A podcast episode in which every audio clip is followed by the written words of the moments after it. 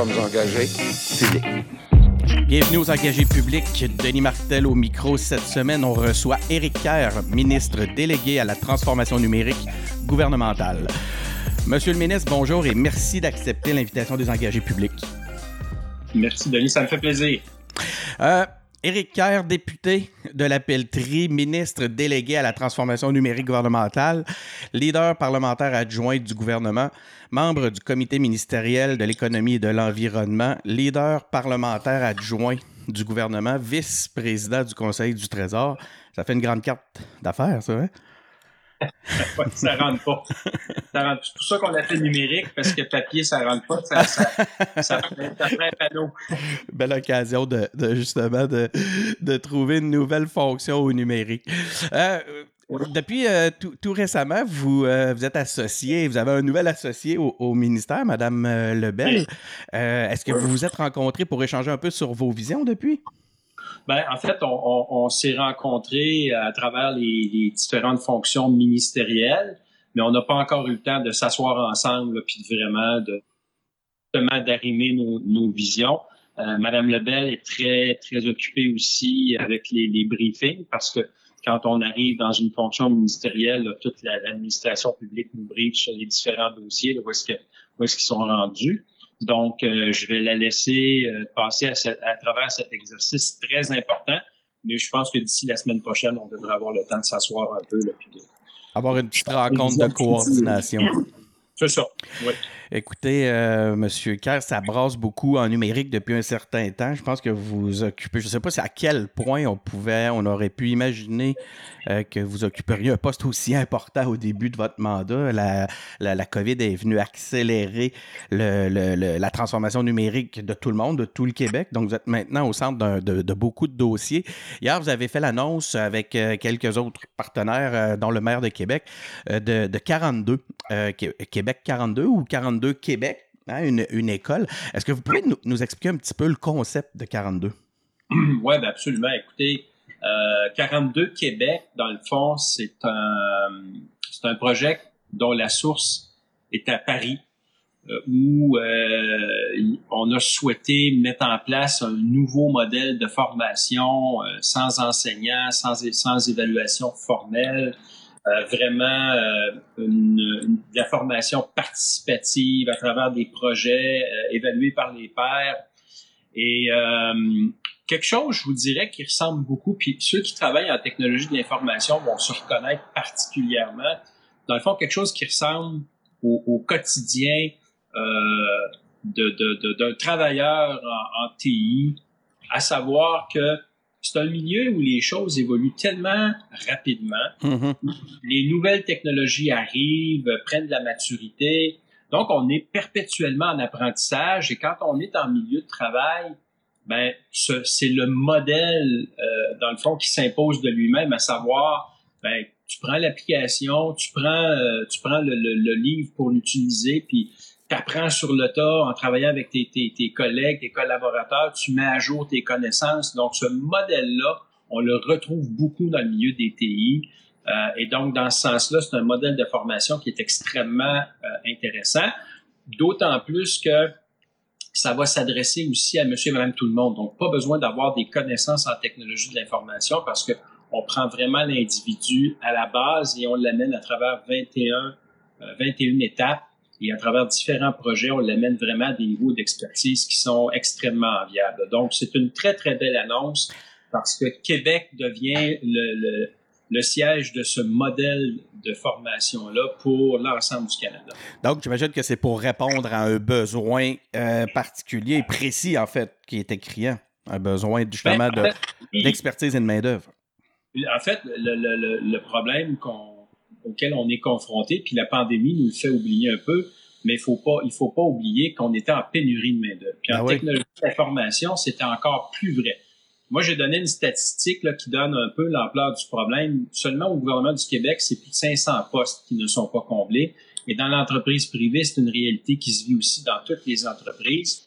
Et le problème, il s'accélère. Pourquoi? Parce que à chaque année, nos, nos différentes écoles vont diplômer, bon an, 2500 étudiants.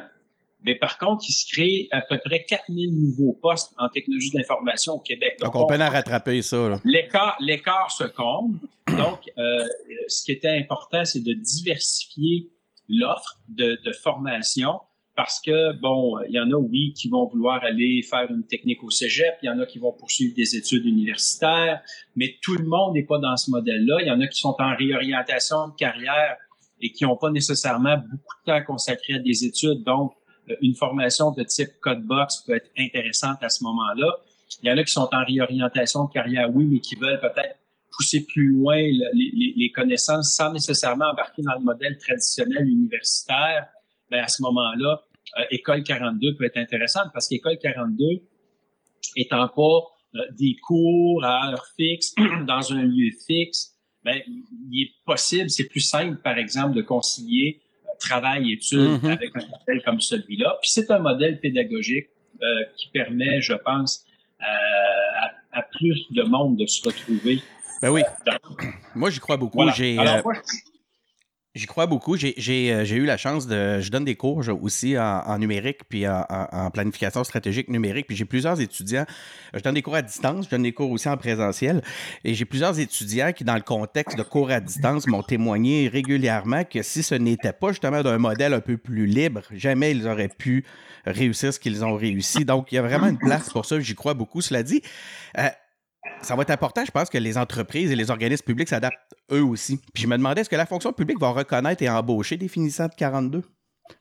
Ben écoutez, c'est, euh, on travaille là-dessus présentement. Le Cégep de Sainte-Foy et de, de, Chicoutimi, pardon, euh, ont reçu le mandat justement de faire des analyses de euh, du niveau de formation, du niveau de compétences, des acquis de ceux qui passent à travers le modèle de 42 pour essayer de trouver des équivalences avec notre modèle, notre modèle classique et de voir ce qui pourrait être reconnu, euh, reconnu comme, comme compétence et comme acquis.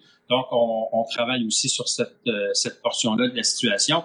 Mais je vous dirais qu'au niveau de l'entreprise privée, à tout le moins, euh, le, le, le, le, taux, le taux de placement des, des, des étudiants de 42 et de 100 là, on, ah que même, oui, puis généralement, euh, l'embauche se fait avant même que le parcours soit complété. Là, donc, c'est un, un, modèle, c'est un succès planétaire. Puis je suis convaincu que ça va être la même chose ici. Effectivement, au niveau de l'administration publique, ça va nécessiter euh, certains ajustements parce que les exigences de diplomation sont peut-être un peu plus euh, plus strictes que ce qu'on va retrouver euh, au niveau de l'entreprise privée. Mais je suis convaincu qu'à terme, on va être capable, nous aussi, d'aller chercher des, des, des, des, travailleurs qui auront été formés par 42 parce que c'est je pense que ça, ça donne un niveau de formation qui n'a rien à envier là, aux autres formations qui existent.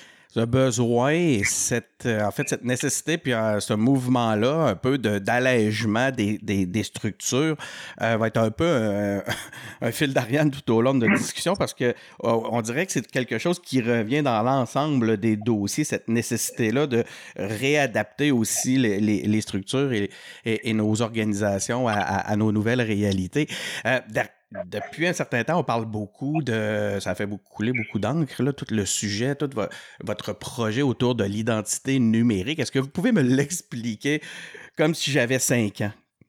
Oui, ben écoutez, c'est relativement simple et complexe à la fois. C'est-à-dire que le projet comme tel est simple. La réalisation va être complexe parce que ça va faire appel à des technologies qui sont euh, assez complexes. Mais l'idée, dans le fond, c'est de dire les principes de base, c'est de dire que aujourd'hui, euh, on comprend qu'il y a un univers numérique qui, se met en place et qui continue à se mettre en place. Hein? À travers euh, Internet, on peut faire à peu près n'importe quoi, on peut consommer à peu près n'importe quel service, on peut euh, se divertir, on peut sociabiliser euh, à travers Internet. Donc, c'est vraiment un modèle où on crée un univers numérique assez complet et donc, un univers numérique, ça présuppose un, citoyen numérique.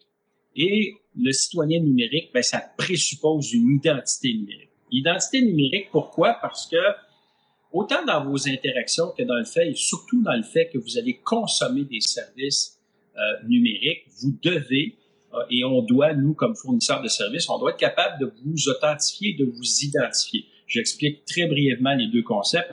L'authentification, c'est que lorsque vous vous connectez pour consommer un service, vous prétendez être Denis Martel.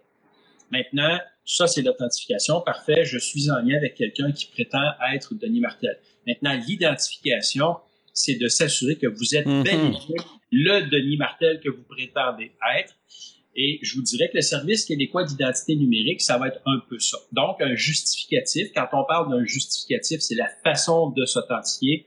Un code d'usager, un mot de passe. Ça, c'est la façon classique qu'on utilise présentement, qui vont vous, vous authentifier. Et un service qui va vous identifier. Donc, le gouvernement du Québec euh, veut mettre en place ce service qui va vous permettre de vous identifier, donc de s'assurer que vous êtes bel et bien le Denis Martel que vous prétendez être. Ça, c'est le bloc 1 et le bloc 2. Bloc 1 étant pour les citoyens corporatifs, les entreprises. Bloc 2 étant pour les citoyens. Et après ça, on va, une fois qu'on a établi cette base-là, qu'on qu'on l'a bien installée, qu'elle est solide, qu'elle est conviviale, qu'elle est sécuritaire, on peut aller plus loin dans l'identité numérique. C'est là où on arrive avec le concept de portefeuille. Portefeuille, c'est quoi? Ben, imaginez toutes les pièces d'identité que vous traînez dans votre portefeuille, euh, que ce soit votre permis de conduire, que ce soit votre carte d'assurance maladie, que ce soit les enregistrements de votre véhicule, que ce soit les preuves d'assurance, euh, que ce soit votre carte du Québec ou le certificat de naissance. Euh, donc, c'est autant- de documents euh, qui servent à vous identifier, qui pour la grande majorité, pour ne pas dire la totalité, vous sont fournis par le gouvernement du Québec, ben ça, ça va constituer ce qu'on appelle le portefeuille numérique. À partir de là, on peut, euh, comment dirais-je, on peut devoir développer des services numériques encore plus euh, conviviaux. Ah, euh, on n'a qu'à penser. Bon, l'exemple que je prends est un peu plate parce que on, s'imagine que un policier vous arrête, peut-être avez-vous oublié de faire un stop correctement. Euh, ben, aujourd'hui, euh, on baisse sa fenêtre, bonjour monsieur l'agent, qu'est-ce que j'étais? Puis là, on donne le permis de conduire, on, on cherche quelque part où sont nos enregistrements parce qu'on se souvient jamais, parce qu'on se fait pratiquement jamais arrêter. On est tous de très bons citoyens. Et même chose pour la preuve d'assurance. Mais dans un concept de, de portefeuille numérique, Monsieur l'agent, il colle son, son, son- sur sa tablette à côté de votre cellulaire, puis tous ces documents-là se, se, se transfèrent de façon euh, transparente et extrêmement sécuritaire. Et donc, lui, automatiquement, l'ensemble des vérifications peuvent se faire, puis euh, il va recevoir le résultat de ça. Donc, tout ça se passe très rapidement de façon sécuritaire et transparente. Maintenant, on pourrait dire, imaginez qu'on entre à l'hôpital, qui, oui, actuellement, est le royaume du fax, mais euh, projetons-nous dans le futur, vous avez votre carte d'assurance maladie, vous pouvez la coller, co- coller votre, euh, votre cellulaire à côté d'un lecteur et à partir de là, tout se fait. Tout se fait. Vous êtes enregistré comme étant présent pour votre rendez-vous. Euh, tous les, les documents ont été remplis de façon numérique et transparente parce que le gouvernement du Québec, euh, très souvent, va vous demander de toute façon des informations qu'il possède déjà. Donc, la seule chose qui reste à faire, c'est les consentements s'ils sont nécessaires, vous asseoir dans la salle d'attente et attendre que le médecin vous appelle. Donc, on peut vraiment développer là une convivialité, une fluidité dans les services, puis on peut aller très loin dans le tout ce que je, le- ce que j'appelle moi le tout ce qui n'est pas nécessaire de faire faire par quelqu'un. On peut aller très loin grâce à cette identité numérique là. Je Et éventuellement, le dernier bloc, ben écoutez, c'est tout ce qui s'appelle la gestion de vos informations. Pensons au déménagement, le fameux 1er juillet. Mhm. Moi, je me connecte sur l'application du gouvernement, je m'identifie, je m'authentifie, puis je viens de changer mon adresse. Et à partir de là, c'est disponible pour tout ce qui est gouvernement du Québec, parce qu'on on peut centraliser maintenant ces informations-là. Donc, fini l'époque où euh, un ministère vous envoyait euh, une information à votre ancienne adresse parce que lui n'avait pas eu vent de votre changement d'adresse ou parce que vous aviez oublié ou on peut penser à n'importe quoi. Donc, vraiment, là, on est et on est aussi dans, le- dans le contrôle de l'information par l'individu. Donc, l'individu, de cette façon-là, sait ce qu'on possède sur lui et euh, dans le respect des lois et des règlements du Québec, peut gérer ça, peut, euh, peut, peut s'assurer que l'information qu'on possède, c'est celle qu'il veut bien qu'on possède. Donc, euh, on peut aller très loin avec euh, ce Moi- programme. Moi, ce qui m'intéresse beaucoup dans ce concept-là, c'est le bénéfice net pour le citoyen. Donc, ce que je comprends, c'est la possibilité, après ça, de, pour le gouvernement de pouvoir offrir des services gouvernementaux plus conviviaux, c'est ce que vous nous dites, et euh, de pouvoir euh, ne pas avoir à répéter constamment toutes les informations qui ont que l'on qu'on est en droit de penser acquises du gouvernement. Oui. C'est ça? Oui, puis, je rajouterais aussi la, la, simplicité parce que ce qu'on veut, c'est que cette identité numérique-là, elle ne sert pas qu'aux seules fins du gouvernement du Québec. Euh, ouais, OK. servir dans, dans l'ensemble de l'écosystème, que, que ce soit votre institution financière, que ce soit le gouvernement du Québec, que ce soit votre municipalité, que, que ce soit le gouvernement fédéral, vous avez toujours une et une seule identité numérique. Et donc, ça devient simple parce que vous avez, vous développez l'habilité à l'utiliser parce que c'est toujours la même chose. Donc, ça devient simple, euh, ça devient convivial, et ça devient extrêmement sécuritaire parce que les fondements de ça, puis c'est là où on rentre dans des concepts plus complexes, sont très sécuritaires parce que ce qu'on veut pas, c'est que vos informations personnelles tombent entre les mains d'individus. Puis ça, je pense que la, technologie choisie, on parle des chaînes de blocs, euh, est un peu garante de cette sécurité-là. Est-ce que c'est le ben, cas? Moi je, moi, je pense que oui. À ce jour, je pense que c'est une des technologies les plus prometteuses euh, en termes de sécurité. Il faut comprendre que déjà, les institutions financières vont s'en servir largement pour la diffusion, par exemple, de contrats. Euh, même au niveau euh, des actes notariés, c'est une technologie qui est privilégiée pour être capable de diffuser des documents légaux, justement parce qu'elle a fait preuve de, de, de, son très haut niveau de, de sécurité. Euh, comme on dit, le risque zéro n'existe pas, mais je pense qu'on peut l'amener à un niveau très raisonnable et grâce aux chaînes de blocs, euh, registres distribués, si, si, vous me permettez, ben oui, on ramène le risque à un niveau très, très, très raisonnable. Tantôt, vous avez fait état de la simplicité, mais aussi de la complexité simple en utilisation au final, mais quand même complexe à mettre en place. On n'en est pas au premier projet complexe au Québec, puis euh, on est un petit peu échaudé. D'ailleurs, dans l'article, il y a Nicolas Lachance dans, dans, son, dernier article dans le Journal de Québec euh, qui parlait de milliards de dollars pour réaliser le projet. Euh, c'est ce qui c'est ce qui semble avoir été annoncé ça nous semble, ça peut sembler aux Québécois un peu risqué. C'est pas, c'est risqué politiquement pour vous et pour le gouvernement, mais euh, comment vous, vous, comment vous pouvez nous rassurer euh, que ce ne sera pas un, autre projet informatique qui, qui, est à risque de déraper? Bien, d'abord, je, je, veux rassurer les concitoyens sur le fait que l'estimation des coûts est celle de M. Lachance et, et je vais lui laisser cette, la, prérogative de, de ces estimés de coûts.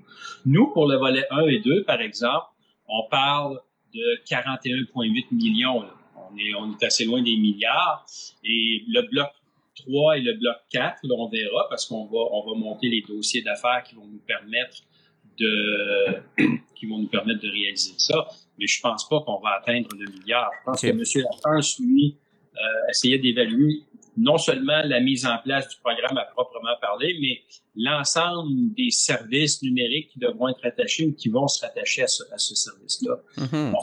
là, évidemment, on peut tomber dans, dans, dans, dans des très gros chiffres. Dans, dans, un premier temps. Dans un deuxième temps, je vous dirais que le gouvernement du Québec a fait un certain nombre de choses euh, qui, qui le distinguent de ce qui s'est fait dans le passé. Première chose, on a mis en place des groupes d'experts ce qu'au gouvernement du Québec, on n'avait pas. Donc, l'expertise au gouvernement du Québec était euh, diluée un peu dans tous les ministères et organismes. Nous, on a créé le Centre québécois d'excellence numérique. Où on ouais, le CECAN. Le CECAN, le plus haut niveau d'expertise. Et ça, c'est le vaisseau amiral de la transformation numérique. Donc, c'est cette organisation-là qui a le mandat, justement, de s'assurer de maintenir le plus haut niveau d'expertise possible en, en relation avec l'écosystème et qui s'assure aussi de la viabilité puis de la faisabilité des projets.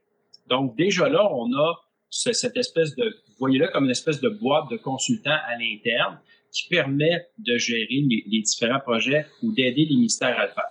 Tout ce qui est à portée gouvernementale, donc des services qui seront utilisés par plusieurs ministères, seront de toute façon sous l'égide du SECAN. Ça, c'est, assez novateur comme façon de faire au gouvernement du Québec. Et ensuite, ce qu'on fait aussi, c'est qu'on découpe les projets. On ne va plus livrer des méga projets pour lesquels une méga planification et pour lesquels on essaie de faire des méga déploiements, puis qui nous amènent vers des méga échecs. on découpe les projets. Ça, c'est la nouvelle façon, je vous dirais, de gérer les, les, les projets. En, en, donc, chaque module ou bloc qui peut vivre par lui-même à l'intérieur d'un grand projet devient un, un, un sous-projet. Puis là, on réalise ça, on le met en place, on regarde, ça marche, parfait, on passe au bloc 2. C'est ce qu'on fait avec le Service québécois d'excellence euh, d'identité numérique. Donc, ça évite, ça aide à éviter des, des, de, de, se rendre compte trop tard qu'on a pris une mauvaise direction, par exemple. Exactement. C'est que ça vous permet en temps réel de dire, OK, là, je m'en vais pas dans la bonne direction ou euh, j'ai peut-être pas fait les bons choix. Puis avant ça, on faisait une surplanification de nos projets. Puis là, ben, on, avançait, on avançait, on avançait, puis on, je dirais, on s'obstinait à suivre le plan, alors qu'il nous amenait pas dans la bonne direction. Donc là, les projets sont plus petits, on est plus agile à détecter les mauvaises décisions, on corrige plus rapidement, et quand on passe à l'étape suivante, ben, on, on, a déjà livré de la valeur ajoutée, puis on a déjà fait les preuves de concept que notre truc, ça marchait. Donc, on, va toujours bâtir sur quelque chose qui fonctionne. Ouais. On ne peut jamais bâtir sur quelque chose qui est chambranlant. Donc, c'est c'est un changement de paradigme qui est en pleine lignée de ce qu'on parlait dès le départ, puis ça m'amène vers cette réalité-là. Moi, je suis ici, bon, ça fait quoi? J'ai peut-être 23, 24 ans d'expérience. J'ai travaillé pour des, des boîtes, euh, des, des, firmes, des grandes firmes, puis à, je peux vous dire par expérience que répondre à un appel d'offres gouvernemental, ça demande énormément d'efforts. Puis souvent, c'est un processus qui d'emblée décourage les jeunes et les petites entreprises qui sont créatives. Mais un modèle fragmenté comme vous nous l'exposez nous permettrait pas justement de pouvoir confier quelques tâches à des gens qui qui pas justement toute la structure, la machine et un étage pour remplir des boîtes de papier pour aller les porter euh, euh, le jour du dépôt de la soumission. Vous savez à quoi je fais référence là. Euh, ça prend quand même toute une équipe pour pouvoir travailler avec le gouvernement aujourd'hui. Et pas un peu de temps que ça change aussi? On pourrait pas rendre les appels d'offres un peu plus accessibles? Ben, C'est-à-dire que ce qu'on doit faire et ce qu'on est en train de faire, c'est de diversifier la façon d'accéder aux contrats gouvernementaux. Il y aura toujours ces très gros chantiers que le gouvernement doit lancer, puis pour lesquels on n'a pas le choix. Puis je vous dirais, par exemple, comme le, Service québécois d'identité numérique, c'est un très gros projet. Et oui, on va découper la réalisation, mais dans la vision générale du projet, on pourrait pas se permettre d'aller en appel d'offres à chaque bloc. Il faut quand mm-hmm. même une espèce de mémoire institutionnelle qui s'installe dans ceux qui réalisent le projet, parce que ça aussi, c'est une clé du succès. Là. Quand on change les équipes, puis qu'on ramène une équipe qui n'a pas ouais. le, qui a pas l'historique du dossier, ben on, on, se met à risque de, de, de, recommettre les mêmes erreurs. Donc, mais par contre, ce qu'on peut faire, puis, puis vous savez, on est dans, on est au, au public, on gère des données publiques.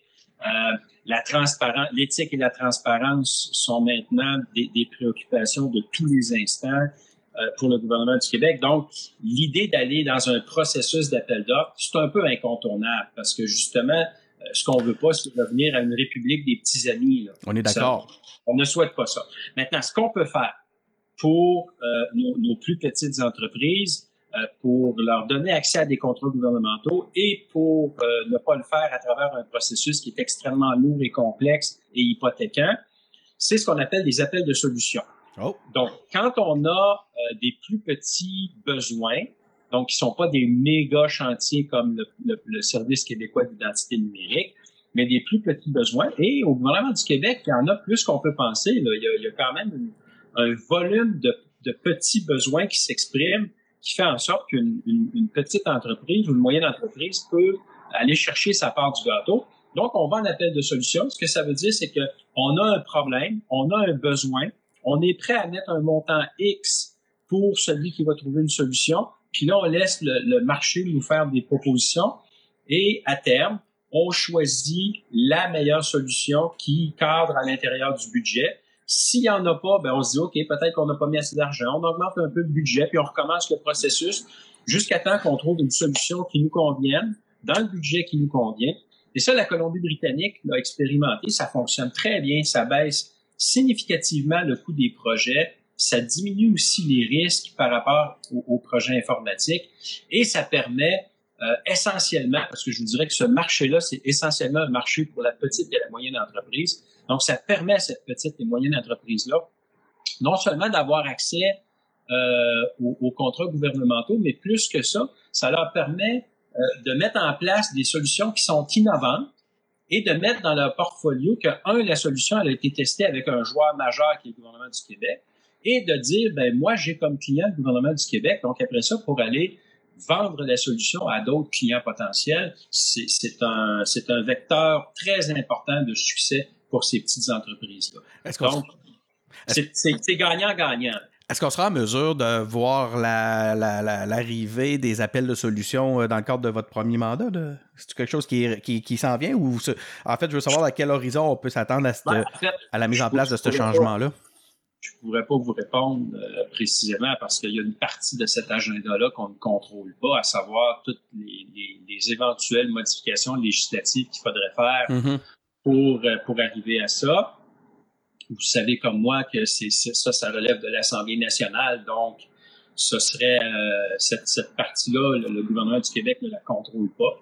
Les modifications législatives et le temps que ça prend pour qu'elles soient adoptées, ça relève de la prérogative de l'Assemblée nationale. Mais euh, c'est sûr qu'on c'est sûr qu'on y travaille, puis c'est sûr qu'on aimerait ça euh, pouvoir mettre en place cette façon de faire là aussi rapidement que possible. Bon, ben, espérons-le. Espérons un dépôt euh, pour que les députés se penchent là-dessus euh, bientôt dans la même lignée de tous ces changements-là qui, euh, qui sont venus euh, nous bousculer, mais en même temps qu'on voyait venir, hein, mais là que ça, s'est accéléré, la, pandémie a mis en lumière l'importance du numérique pour le, fonctionnement de notre société. Puis, je veux dire, heureusement qu'on avait le travail à distance euh, dans les derniers mois. Ça nous a permis justement de, de, pouvoir poursuivre. D'ailleurs, j'ai été impressionné, puis bravo à toutes les équipes gouvernementales de voir à quel point justement le gouvernement réussit à se, et, la, fonction publique c'est réussi à se virer de bord, puis d'être agile ou euh, d'être rapide sur, sur ces aspects-là. Euh, quels sont les plus importants gains de la pandémie en matière de numérique pour le gouvernement du Québec?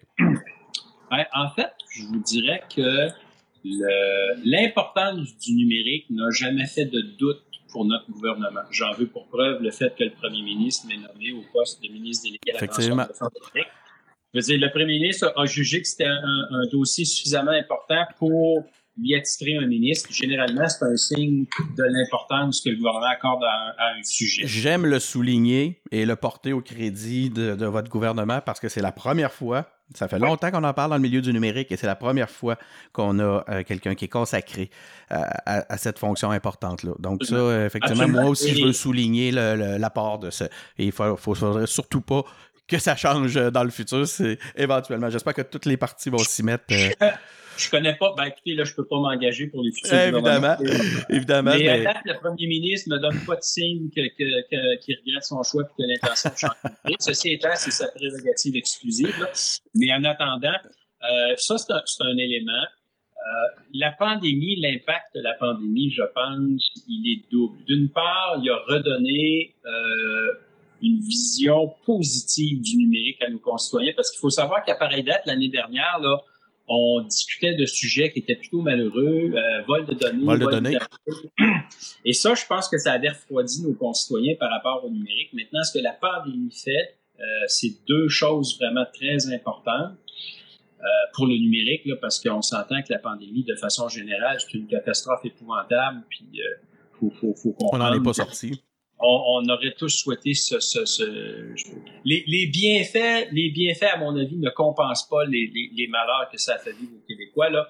Mais il y en a quand même quelques-uns des bienfaits, puis je veux juste les souligner dans le contexte où, de façon générale, la pandémie n'est pas quelque chose de, de très, de très drôle puis de, de réjouissant.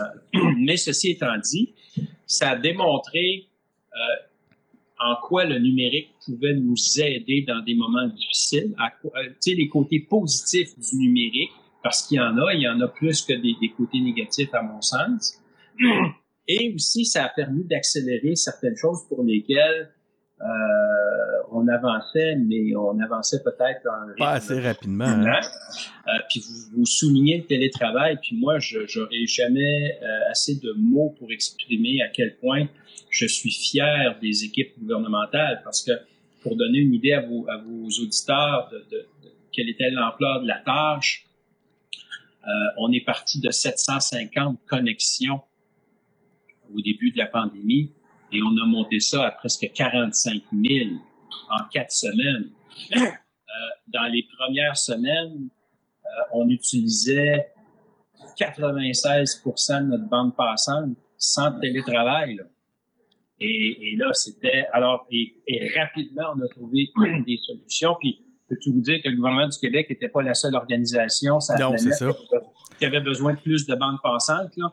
Donc, euh, on, on, a trouvé des solutions alternatives et jamais, jamais, jamais on a manqué de bandes passantes. On est obligé de dire à des organisations, ben cessez vos activités parce que là, on n'est pas, on n'est plus capable de suivre. Je veux dire, on a, on a fourni ce qui était nécessaire pour la prestation de service.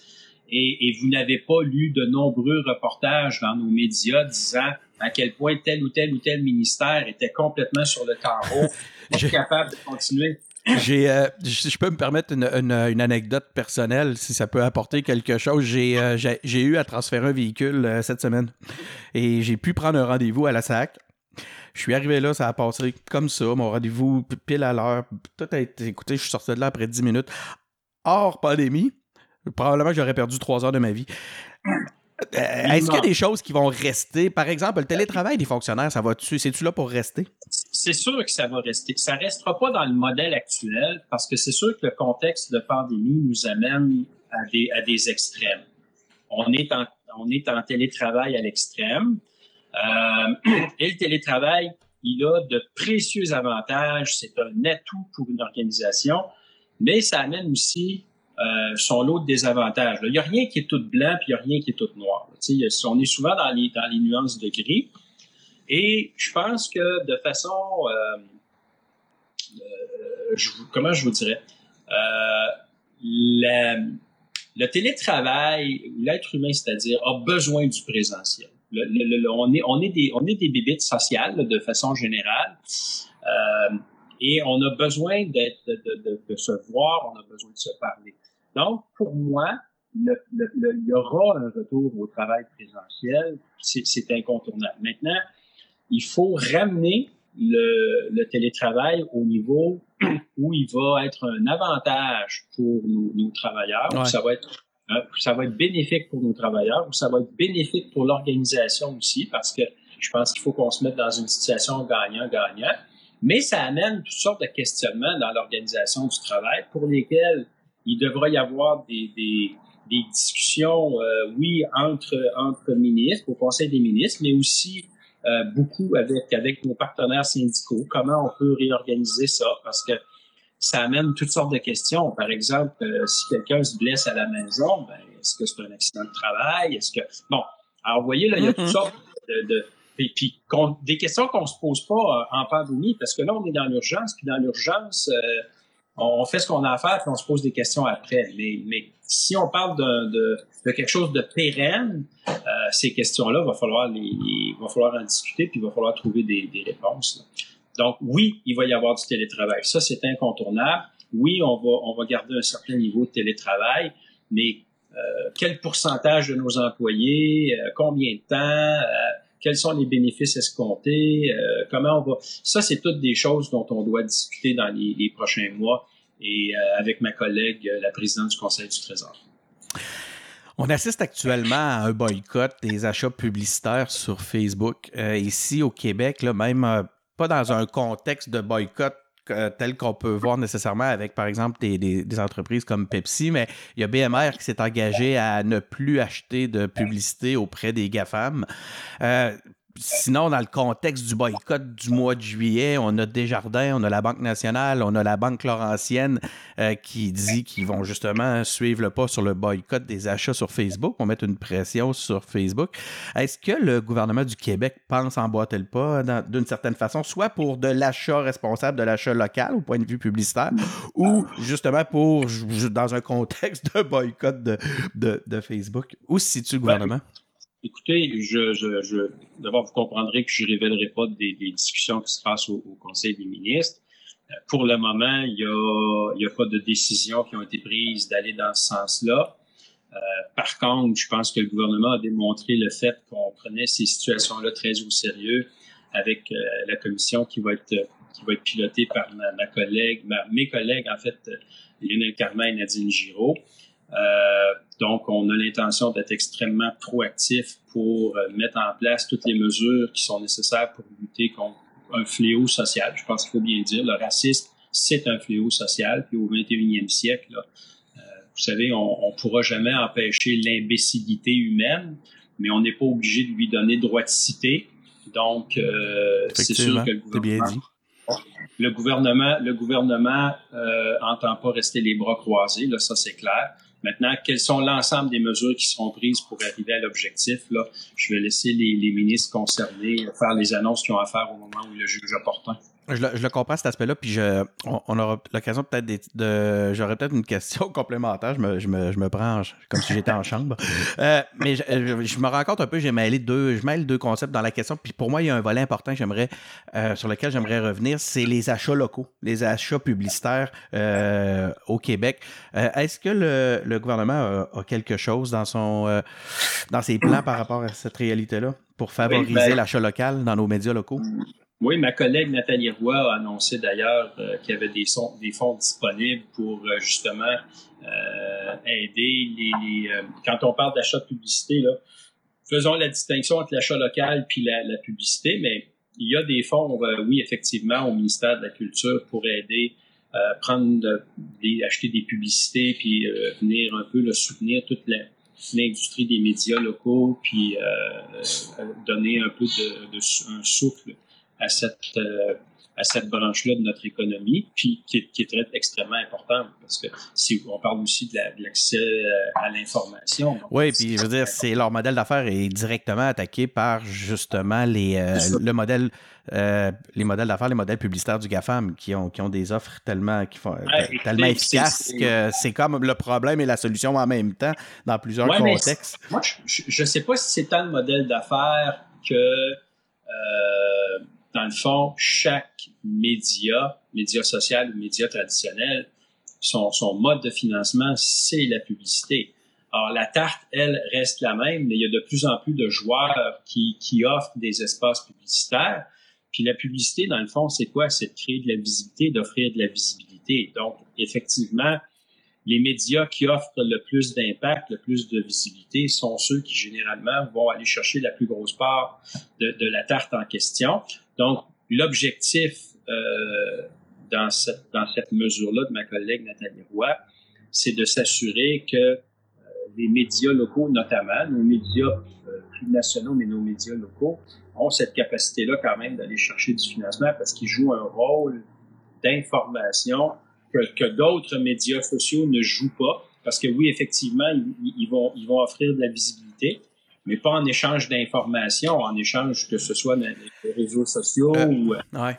Je, je le bon. comprends dans un contexte de subvention, mais je me demandais, j'étais curieux sur un programme d'achat responsable au point de vue publicitaire, mais je pourrais peut-être inviter euh, votre collègue pour qu'on en parle à ce moment-là.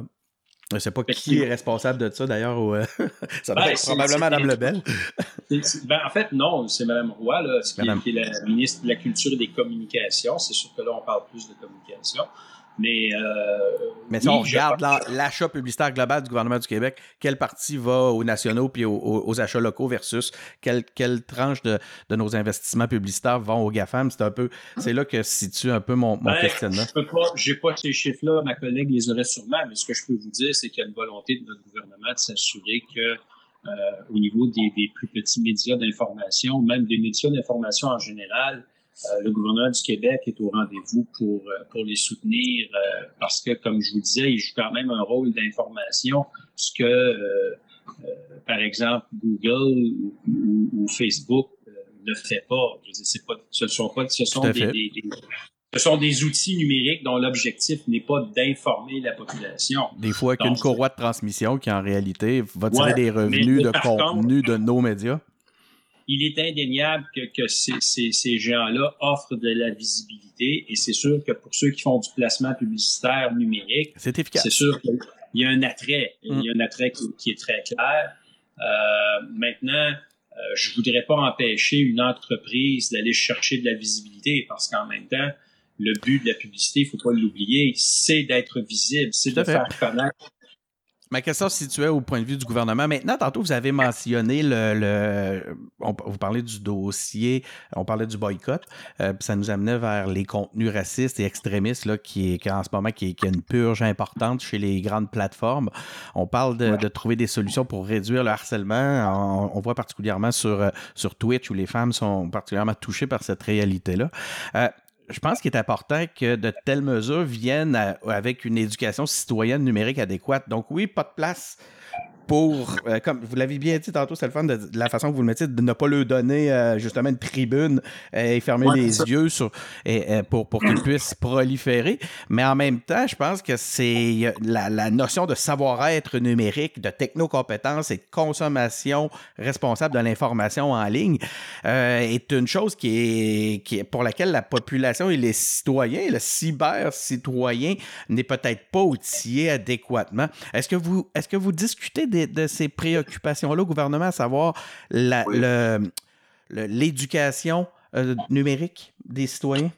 Oui, ben oui, effectivement. Comme vous le savez, mon collègue Jean-François Roberge a déjà annoncé que euh, on souhaitait mettre fin au cours de CR euh, et qu'on souhaitait le remplacer par des, formations peut-être un peu plus un peu plus ciblées et, et, adaptées à la réalité des jeunes. Et il est clair que dans les intentions de Jean-François, euh, une éducation à la citoyenneté numérique, là, je le dirais de façon très générale, là, mais elle va faire partie des différents volets. Ce ne serait pas le seul, évidemment. Là, il y en aurait euh, d'autres. On, peut penser euh, donner des, des, des fondements peut-être un peu plus solides sur les notions d'économie, mais, mais oui, clairement, l'univers numérique euh, fait partie des, des, des intentions. D'ailleurs, le ministère de l'Éducation a déjà diffusé un cadre référentiel sur l'éducation numérique qui l'a euh, rendu disponible à l'ensemble du corps enseignant, euh, justement pour être capable de développer les, compétences numériques euh, au niveau du, réseau de l'éducation. Donc ça, c'est une première démarche qui a, été, qui a été mise en place l'année dernière par le ministre de l'Éducation, M. Roberge. Puis il y a une volonté d'aller plus loin aussi dans la formation des, des jeunes. Mais je vous dirais pas juste pas juste dans une perspective de citoyenneté numérique, mais dans une perspective aussi de bien comprendre cet univers-là, d'acquérir des notions de base, que ce soit en, programmation ou en compréhension de comment fonctionne un réseau, mm-hmm. euh, la sécurité, mais aussi la notion de, de de citoyens responsables, de d'hygiène numérique euh, aussi pour, euh, pour nos jeunes. Donc, je pense qu'il y a plusieurs volets qu'on peut adresser. Ça va avec le contrôle des plateformes, pas seulement, c'est ça. Hein? Les deux combinés vont, vont, vont, amener des, de meilleurs résultats. Je pense que oui. Euh, en, terminant, euh, quelques questions. Écoutez, vous, me permettrez une, euh, une, petite note personnelle. Saviez-vous qu'on partage deux, euh, deux points en commun? Je voulais vous en parler. La plongée sous-marine et un passé de joueur de Donjons et Dragons. Il y a mon ah collègue. on, en a un troisième parce qu'on vient tous les deux du, de l'univers du numérique professionnel. Vous avez raison. Effectivement. Puis, puis, on, doit être en plus dans les mêmes groupes d'âge, sans vouloir présumer. Je suis peut-être un peu plus vieux que vous, mais quand même. mon collègue des engagés publics, Ronnie, me, me que vous étiez propriétaire de la boutique Le Grimoire. C'était où donc ça? C'était au Centre Innovation. J'étais prédestiné. C'était où ça, le Centre Innovation donc? Le Centre Innovation, ben, c'est la pyramide. De ah ouais, OK. Je pense que je suis déjà allé. Moi, j'étais toujours au Kirouac euh, sur Saint-Joseph là, avec Guy Moore qui avait ouvert sa boutique après ça. Dans... Oui. J'imagine que, vous connaissez bien. Ben tu vois un joueur de Basic ou d'Advance à Donjon Dragon? Advance. Advance. Moi, j'étais plus. J'ai joué avec les vieilles boîtes, là, les, euh, toutes, sortes de couleurs. Euh, j'ai été aussi sur le conseil d'administration de la Fédération québécoise des activités subaquatiques. J'ai, euh, je suis plongeur, puis j'ai, fait des émissions là, avec, euh, avec Samuel Côté pour Chasseur d'épaves, puis Mystère des lacs. Puis j'étais, j'étais curieux de vous entendre. Euh, la plus belle, votre plus belle plongée au Québec, ça a été quoi? Ça a été en Gaspésie, avec dans le coin du Rocher Percé. avec la gang du Club J'ai d'ailleurs une vidéo de ça, donc qui me fera plaisir de, de, de vous partager. Euh, on plonge, puis il y a un phoque qui vient jouer avec nous, avec euh, moi puis mon binôme.